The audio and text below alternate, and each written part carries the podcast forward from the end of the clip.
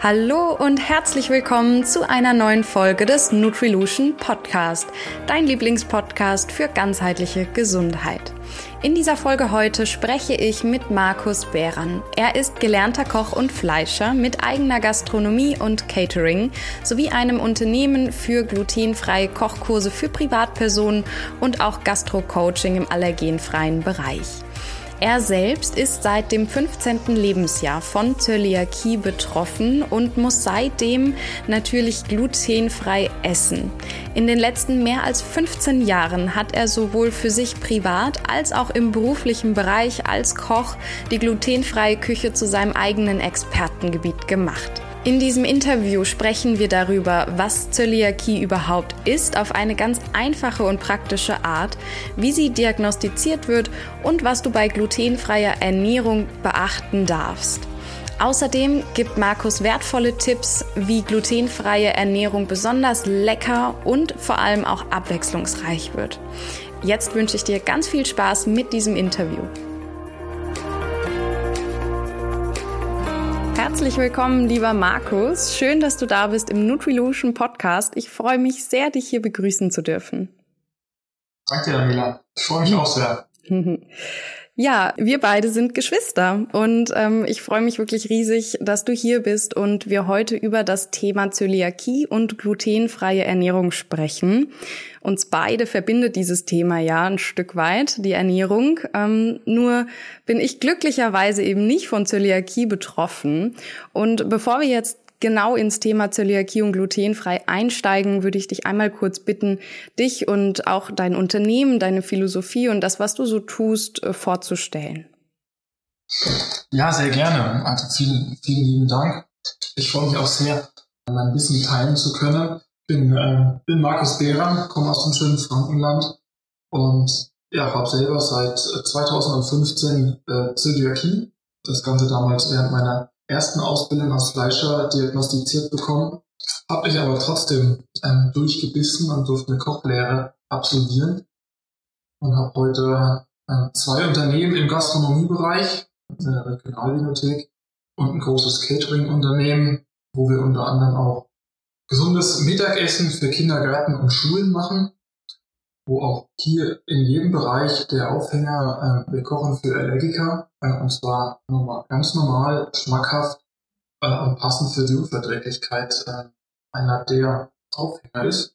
Unter anderem bin ich Experte für glutenfreies Kochen im deutschsprachigen Raum, wo wir für verschiedenste große Unternehmen Produktentwicklungen, Produktvorführungen, ähm, Allergenmanagement-Schulungen, Kochkurse ähm, oder Showkochen machen. Ja, und habe mich jetzt die letzten 15 Jahre, also eigentlich seit ich meine Diagnose habe, stetig darauf spezialisiert äh, mit vielen, vielen äh, Fortbildungen, Meisterkurs, Diätkoch, medizinischen Fortbildungen etc., dass ich an dem Punkt stehen kann und darf. Und äh, ich glaube auch, wird mir oft gesagt, zu Recht dann als Experte für glutenfreies Kochen dastehe. Ähm, ja, und dieses Thema glutenfrei, lecker, schmackhaft und auch für den Alltag gebrauchstauglich auf den Teller bringen darf. Ja, super. Herzlichen Dank äh, für die Einleitung. Und da möchte ich doch direkt eingreifen. Für alle, die vielleicht Zöliakie noch nie gehört haben, in deinen Worten ganz einfach erklärt, was ist das? Ich sage immer, für mich war es der, war es die Glücksdiagnose schlechthin weil es mein Leben grundsätzlich verändert hat. Die meisten sagen auf die Antwort, ich darf kein Weizen und keine Weizenprodukte mehr essen. Mhm. Es dreht sich um den Klebeeiweiß, Gluten in den äh, Getreidearten, nicht nur im Weizen, sondern auch in Trockendinkel etc. Mhm. Und alles, was damit auch kontaminiert wird. Äh, und hier ist es wichtig zu achten, nicht nur auf die Weizenprodukte oder auf die Gebäckprodukte, wo Weizen verarbeitet ist, sondern auch mal tiefer in die Zutatenlisten zu schauen, wo eventuell verstecktes Gluten drin ist, als Bindemittel, Streckmittel, äh, Würzmittel, Trennmittel etc. Und da kommt man schon drauf, dass Gluten schon in vielen Sachen drin ist. Und deswegen sage ich, äh, quasi am Anfang, es war für mich die beste Diagnose, weil damit durfte ich mich mit den Lebensmitteln auseinandersetzen und ähm, sag heute, ich darf mich um andere äh, Produkte wie, äh, wie Reis, wie Quinoa, wie Amaranth informieren, kochen und schmackhaft machen. Ja, super. Dankeschön. Was passiert jetzt, falls du Gluten in deiner Ernährung dabei hast? Also warum kannst du es nicht essen und warum ist es auch so schlimm, wenn auch Spuren oder eben nur eine Prise Gluten im Essen drin ist? Genau, also wer, es gibt verschiedene Abstufungen von, ich sag mal, Glutenunverträglichkeit. Das ist so der Volksmund sagt, so Glutenunverträglichkeit zu den Krankheitsbildern. Hier gibt es aber, wenn man es genau nimmt, verschiedene Unterstufen. Das ähm, leichteste ist eine Glutensensitivität. Das sind Personen, die können gewisse Mengen an äh, Gluten äh, bearbeiten im Körper, reagieren dann noch nicht gleich drauf. Das ist aber von Person zu Person unterschiedlich, welche Mengen das ist und in welcher Häufigkeit diese Mengen vorkommen dürfen. Und dann gibt es eben die richtige Zöliakie. Die muss auch oder sollte auch am besten ähm, mit einer Diagnose vom Arzt über einen Bluttest und einer Magenspiegelung diagnostiziert werden. Da gibt es ein, eindeutige Parameter, an die der Arzt sich dann ähm, halten kann. Und wenn man eben genau diese Diagnose Zöliakie hat, dann ist es recht klar. Der Grenzwert sind 20 ppm, sprich 20 Milligramm. Ähm, für die für euch Zuhörer ist das vielleicht ähm, so zum Verständnis ich würde es mal behaupten, noch nicht mal eine Messerspitze. Also das ist einfach so eine Mini-Prise ähm, an, an Gluten. Oder was man sich vielleicht einfacher vorstellen kann, 20 ppm Gluten sind in 125 Gramm Weizenmehl. Hm. Da sind die drin. Und wenn ich diese Menge zu mir nehme, also bei mir persönlich passiert leider, sage ich, beim ersten und beim zweiten Mal noch nicht so viel. Ich habe so dieses Fassprinzip. Ähm, ich merke beim ersten, beim zweiten, beim dritten Mal nicht so viel. Und dann kommt aber irgendwann der Punkt, wo es mich richtig ausnockt. Also da kann ich dann auch nichts mehr an mir halten, da kriege ich äh, Magenkrämpfe, da kriege ich Schwindelgefühle, da kann ich nicht mehr richtig sehen oder richtig verschwommen vor den Augen. Ähm, es gab auch schon diverse Wochenenden, die ich dann im Krankenhaus verbracht habe, weil ich mich, weil ich zu wackelig auf den Beinen war, weil ich zusammengebrochen bin. Ähm, also so am, am Anfang merkt man erst gar nichts, aber die medizinischen Schäden sind da. Mhm. Und dann erst so nach ein paar Mal ähm, knockt mich nicht so richtig aus. Bei anderen bekannten Freunden von mir ist es so, dass die nach dem ersten Mal, nach kleinsten Mengen, nach kleinsten Spuren direkt etwas sehen. Die sitzen im Restaurant, äh, probieren die Soße, merken, die ist falsch abgebunden, die ist mit, äh, mit Weizen abgebunden ähm, und laufen direkt auf Toilette und haben Durchfall, Magenkrämpfe, Übelkeit. Erbrechen. Das ist ein bisschen unterschiedlich bei diesem Krankheitsbild. Okay. Ja, danke äh, für die Einblicke. Und ich denke, allein anhand dieser Symptomatik, die du gerade beschrieben hast, merkt man auch, wie wichtig es ist, dass ähm, Personen mit Zöliakie wirklich darauf achten und dass es auch etwas ist, was halt keine Kompromisse erlaubt. Ähm, wie war das dann für dich, als du die Diagnose bekommen hast? Also wann hast du die Diagnose bekommen und wie war das für dich in der Situation? Wie konntest du damit umgehen? Man muss dazu wissen, ähm, dass ich, dass ich ja in Bayern oder in Franken wohne und ich war gerade 15. Ähm, ich habe gerade die Schule absolviert. Ich wollte gerade meine, meine Fleischerausbildung anfangen und habe in der Zeit gesundheitliche Probleme bekommen.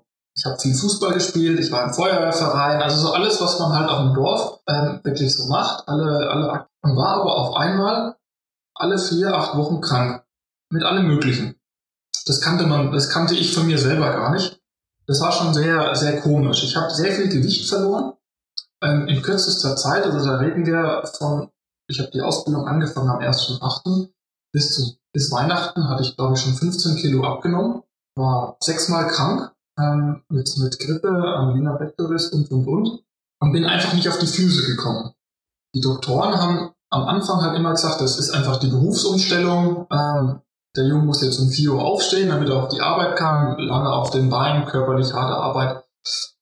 Ähm, da hat man gesagt, es gibt sich alles. Wie das nach einem halben, guten halben, fast dreiviertel Jahr nicht gegeben hat und es immer schlimmer wurde, hat man dann halt doch mehr nachgehakt und geguckt, an, an was könnte es liegen. Und da gab es eben auch so einen Schlüsselabend, so, eine, ähm, so einen Schlüsseltag bei mir, wo es wirklich dann irgendwann gar nicht mehr ging, wo ich als Notfallpatient dann auch ins Krankenhaus gekommen bin. Und da hat man dann zum Schluss sehr schnell die Diagnose stellen können. Oder hat Gewebeproben entnommen und später beim, Nach, beim, beim Nachgespräch beim Hausarzt hat man mir dann die Diagnose Spru, hat man damals noch gesagt, ist der medizinische Begriff quasi für Zöliakie. Damals war das halt auch nicht so breit vertreten, hat man halt gesagt, lassen Sie ein bisschen das Brot weg, das Weißbrot und ein bisschen die Nudeln und so ein bisschen ähm, essen Sie eher so Vollkornprodukte, ähm, das ist leichter verträglich und dann gibt sich das vielleicht wieder. Es könnte aber auch sein, dass es chronisch ist und dauerhaft. Also die Diagnosenerklärung war damals schon ein bisschen, fast ein bisschen schwammig, jetzt so von heutiger Sicht betrachtet, aber das kennt der ein oder andere Betroffene vielleicht und blöd sagen, es war halt damals einfach so, man kannte das Thema noch nicht, das war noch nicht so präsent.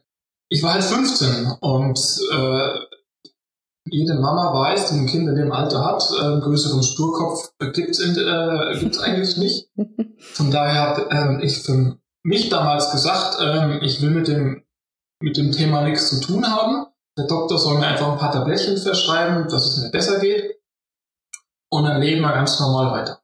Hm. Und damit war das Thema für mich ja erstmal abgehakt. Ähm, und ich wollte davon nichts wissen und habe auch erstmal ganz normal weitergelebt. Meine Mutter hat dann schon immer wieder versucht, Ansätze gemacht, ähm, Alternativprodukte ins Haus geholt, etc. Und hat dann versucht, mich ja so ein bisschen für dieses Thema zu sensibilisieren. Ich habe aber immer abgeblockt, immer. Ich wollte auch nicht, dass Freunde und Bekannte das wissen, etc. Also ich habe da völlig zugemacht, weil ich mich auch fast ein bisschen dafür geschämt habe bis es mir halt wirklich so schlecht ging, dass irgendwann gar nichts mehr ging. Ich habe nach den ersten drei Schlücken am Weizenbier musste ich mich quasi direkt übergeben. Das sah aus, als wenn ich schon voll betrunken gewesen wäre. Hm.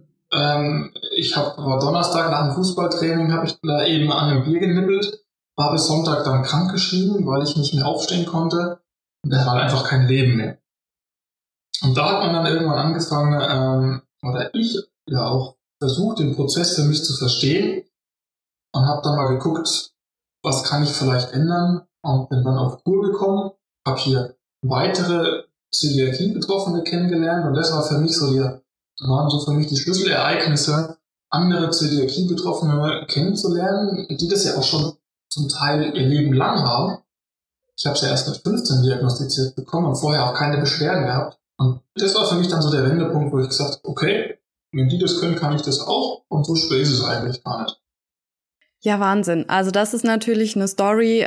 Zum Glück ist es ja auch heute anders. Also, dass du eine glutenfreie Ernährung gefunden hast und du hast gerade schon die Gemeinschaft auch ähm, mit eben gleich Betroffenen, ne, den Leuten, denen es einfach genauso geht, ähm, erwähnt. Und ich glaube, das ist an dieser Stelle für alle Zuhörende, die vielleicht ebenfalls jetzt gerade frisch erst eine Diagnose haben, ein ganz, ganz wichtiger Tipp, ähm, dass sie sich Gleichgesinnte suchen, denen es eben genauso geht oder ja auch Betroffene, die schon lange Zöliakie haben und einfach gelernt haben, damit zu leben und umzugehen.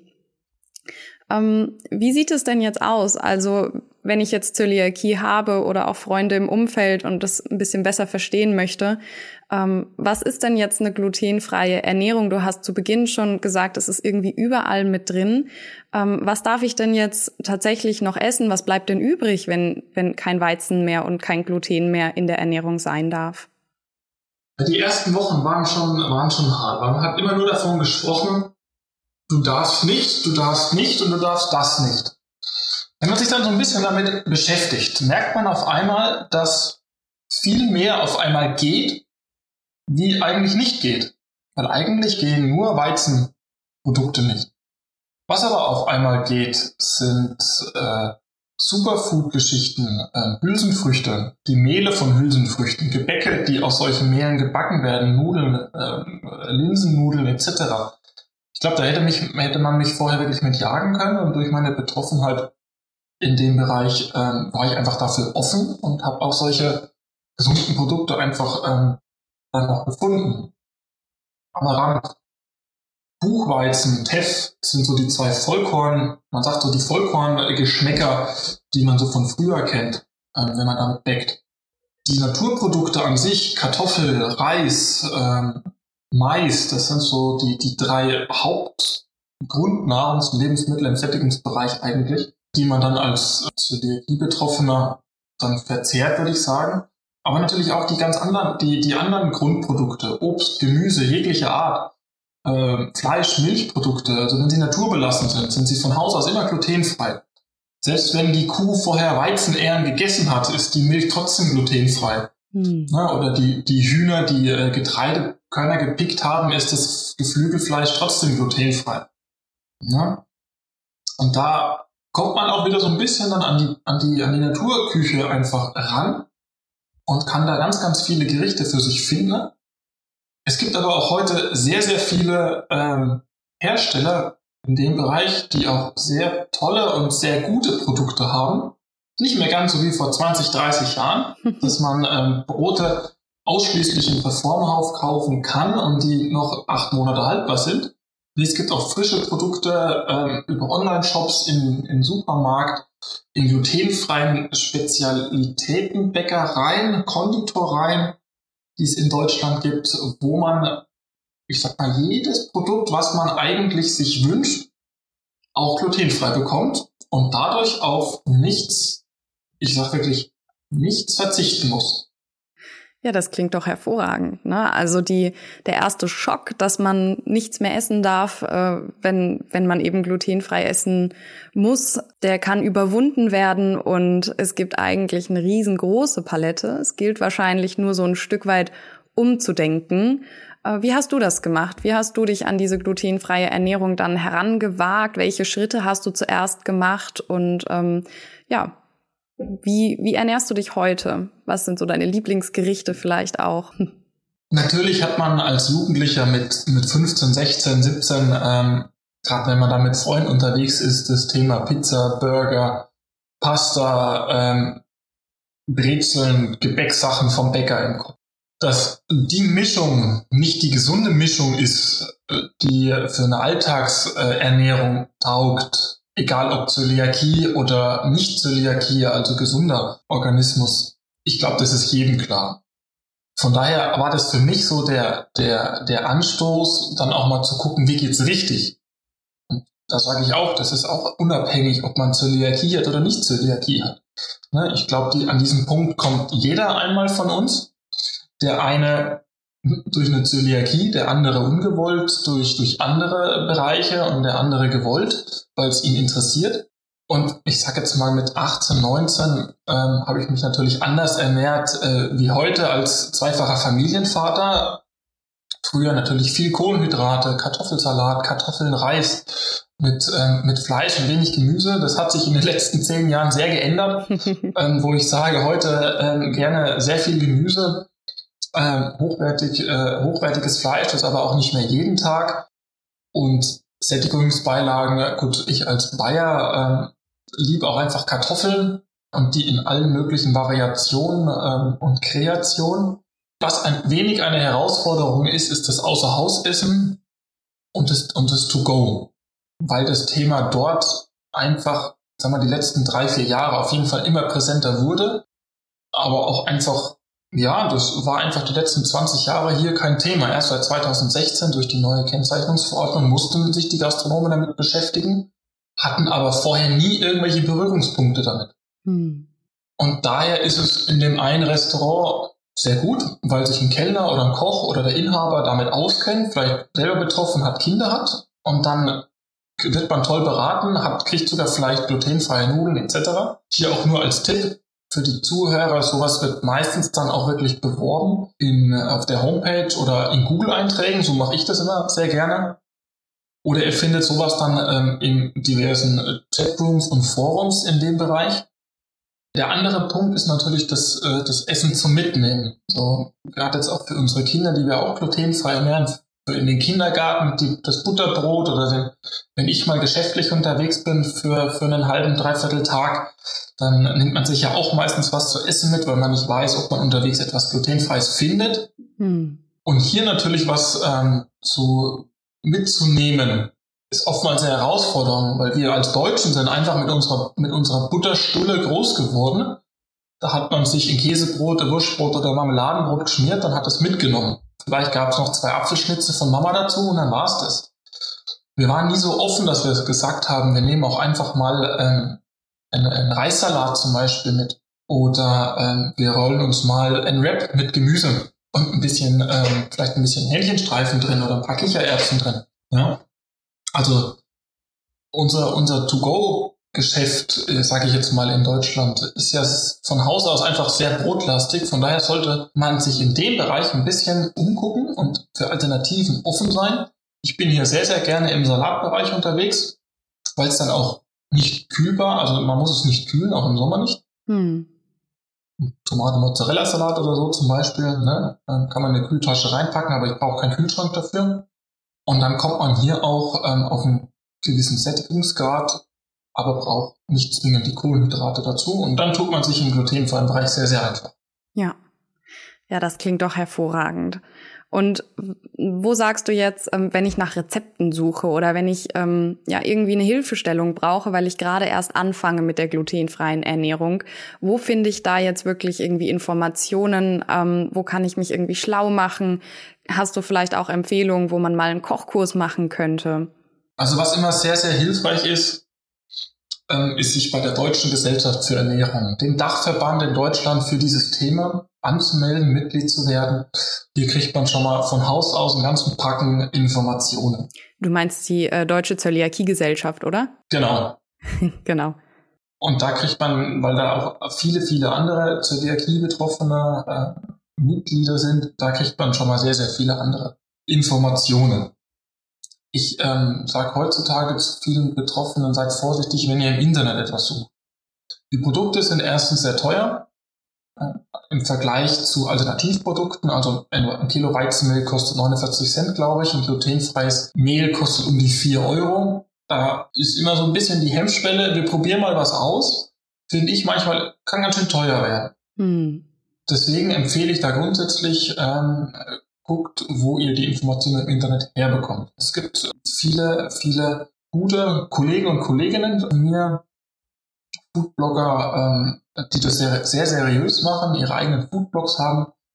Wir, ich, und mein Team in der Ernährungsschule haben hier schon zwei Kochbücher geschrieben, haben unser Funstuff-Magazin, fast 13 Ausgaben, wo es ganz, ganz viele Rezepte, Alltagsrezepte gibt, von äh, deutscher, fränkischer, italienischer, französischer Küche bis hin zu Around the World mit Australien, ähm, Orient, Amerika etc. Mhm.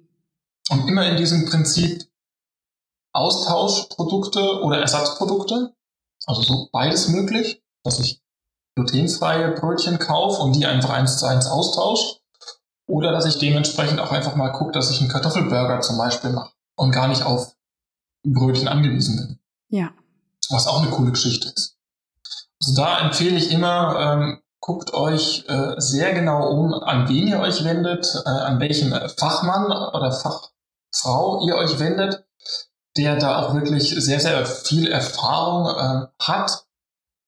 Da spart ihr euch sehr, sehr viel Geld, sehr, sehr viel Zeit, sehr, sehr viel Nerven, weil das Backen und das Kochen im glutenfreien Bereich ist schon etwas spezieller. Das muss man schon sagen. Es, Handlings sind einfach anders. Das muss man einfach, ja, wie in der Schule, das muss man einfach lernen äh, und dafür sollte man sich den richtigen Lehrer aussuchen. Super. Vielleicht haben wir die Möglichkeit, dann äh, den Zuhörer und Zuhörerinnen ein paar Links ähm, eben zu den Seiten, die du gerade erwähnt hast, noch in die Show Notes dann zu packen. Dann kann man da direkt einfach äh, nachschauen und so ein bisschen rumstöbern. Auch zu der Fun Stuff Zeitung, die du gerade genannt hast, das werden wir natürlich auch total gerne in den Show Notes verlinken, so dass wenn ihr Interesse habt, ähm, euch die Zeitschriften bestellen könnt online. Ja, und die dann entweder gedruckt oder ich glaube, es geht sogar auch als PDF zugeschickt bekommt. Genau. Hervorragend, sehr schön. Zum Ende unseres Interviews hast du noch drei geheime Tipps aus deiner eigenen Küche für glutenfreies Essen, die du den Zuhörer und Zuhörerinnen mitgeben möchtest, äh, damit ab sofort das glutenfreie Essen zu Hause etwas leckerer wird. Als allererstes äh, gebe ich jedem mit Kräuter. Wenn ihr kocht, verwendet gerne Kräuter. Petersilie, Schnittlauch, Kerbel, Estragon, Majoran, wie auch immer. Nur mal anhand von Spätzle zum Beispiel. Äh, Die Spätzle müssen ja aus irgendeinem Grundprodukt gemacht werden. Ob man jetzt ein glutenfreies Mehl nimmt, eine Mehlmischung nimmt, äh, oder ob man jetzt anfängt mit Reismehl und Maismehl als Naturprodukt. Auf jeden Fall hat man eine Basis, die geschmacksintensiv ist. Das sind die glutenfreien Mehle einfach. Und dem einen schmeckt es und dem anderen schmeckt es nicht. Bei mir ist es so, es schmeckt mal eine gewisse Zeit äh, und dann brauche ich aber mal wieder einen anderen Geschmack. Also man spricht von diesem typischen glutenfreien Geschmack. Und den sollte man nie übertüncht dauerhaft essen. Weil sonst ist man irgendwann einfach, hat man die Schnauze voll, auf gut Deutsch. Und da kann ich einfach nur jedem Zuhörer raten, benutzt Kräuter, benutzt Gewürze, dann werden eure Gerichte nicht nur gesünder, weil es dann leichter verträglich ist durch die Kräuter, sondern auch schmackhafter und dieses, dieser typische glutenfreie Geschmack wird dadurch ausgeglichen, zum Teil dann auch ein bisschen übertüncht und dann kommt man schon in den Bereich, wo vieles sehr, sehr normal schmeckt. Mhm. Das ist auf jeden Fall Punkt eins. Punkt zwei ist meine Devise einmal kochen, dreimal essen. Also wenn ihr zum Beispiel, äh, vorhin schon gesagt habt, ähm, Familienvater von zwei Jungs, also wir sind vier Personen im Haushalt, ähm, die zum Beispiel zum Frühstück Pfannekuchen essen. So, wenn ich Pfannekuchenteig mache, mache ich Minimum Pfannekuchenteig aus zwei Liter, aus zwei Kilo Mehl. Das gibt irgendwo so zwischen drei, dreieinhalb und viereinhalb Kilo Teigmasse. weil wir dann einfach über eine Woche äh, uns jeden, jeden oder jeden zweiten Tag morgens einfach mal eine Handvoll frische Pancakes für alle rausbacken. Ja? Oder wenn wir Brot backen, dann backen wir halt nicht ein Leib, sondern vielleicht drei Leibe. Eins essen wir gleich, eins liegt im Kühlschrank für in zwei Tagen und eins wird eingefroren. Ja, also ich denke, ihr versteht, wo ich drauf hinaus möchte. Ähm, nicht zu kompliziert machen. Einmal kochen, dreimal essen, vielleicht eventuell mit Ableitungen. Ihr kocht euch einmal in Quinoa, isst den am ersten Tag als Sättigungsbeilage, am zweiten Tag als Salat zum Beispiel. Und somit spart ihr euch sehr, sehr viel Zeit. Und auch, vielleicht ein dritter Tipp, verarbeitet immer ganze Einheiten. Also wir haben sehr, sehr wenig angefangene Tüten zu Hause liegen. Gerade wenn es sich jetzt um, wenn jetzt ein oder andere Zuhörer vielleicht schon selbst probiert hat, im Mehle mischen, wo ich grundsätzlich fast immer ein bisschen von abrate, wenn man es nicht von, von der Pike auf gelernt hat, weil es einfach sehr, sehr viel Zeit und Geld kostet. Guckt einfach, ähm, verwendet immer ganze Einheiten, also zum Beispiel halt ein ganzes Kilo Mehl, einen ganzen Packerl Quinoa, ähm, damit ihr keine angefangenen Tüten in den, in den Schubladen stehen habt, weil irgendwann habt ihr keinen Überblick mehr und ruckzuck dann das Ungeziefer in den Tüten und müsst alles wegschmeißen. Was immer sehr, sehr ärgerlich ist, die Produkte sind sehr teuer. Ja, und womit kommt ihr automatisch auf, das, auf den Konsens, einmal kochen, dreimal essen. Also das sind so meine Alltagstipps für euch. Weil das Schlimmste ist, dass ihr die Lust am Essen, Schrägstrich Kochen verliert, als Zöliakie-Betroffene, nach einer Diagnose oder nach einer gewissen Zeit der Diagnose. Wenn, man kommt immer so an den Punkt, dass es irgendwann eintönig wird. Und wenn man dann auch noch äh, keine richtigen Erfolge in der Küche verzeichnen kann, wird man recht schnell frustriert. Und genau der Punkt darf nicht eintreten und deswegen die drei Tipps für euch. Hervorragend. Lieber Markus, ganz, ganz herzlichen Dank für deine Zeit und all deine Tipps. Wie gesagt, die wichtigen Infos und Links, wie die Leute weitermachen können in der glutenfreien Küche für zu Hause, findet ihr in den Show Notes. Und ja, ganz herzlichen Dank. Gerne, gerne. Ich wünsche euch allen ganz, ganz viel Spaß damit, mit den Tipps. Freue mich, wenn man sich auf der einen oder anderen Veranstaltung mal sieht. Und ja, wünsche euch einfach einen glutenfreien Appetit. Euer Markus. Vielen, vielen Dank, dass du diese Folge bis zum Ende angehört hast. Ich hoffe sehr, dass du viele Tipps und Anregungen für deine glutenfreie Küche mitnehmen konntest und auch einige Inspirationen und Wissen rund um das Thema Zöliakie und glutenfreie Ernährung. Du findest alle erwähnten Links in den Show Notes zu diversen Rezeptblogs, Foodblogs und auch die Deutsche Zöliakie-Gesellschaft und vieles mehr. Schau auf jeden Fall in den Show Notes mal vorbei und stöbere dich durch. Ich bedanke mich ganz herzlich, dass du eingeschaltet hast und bis zum nächsten Mal. Deine Daniela.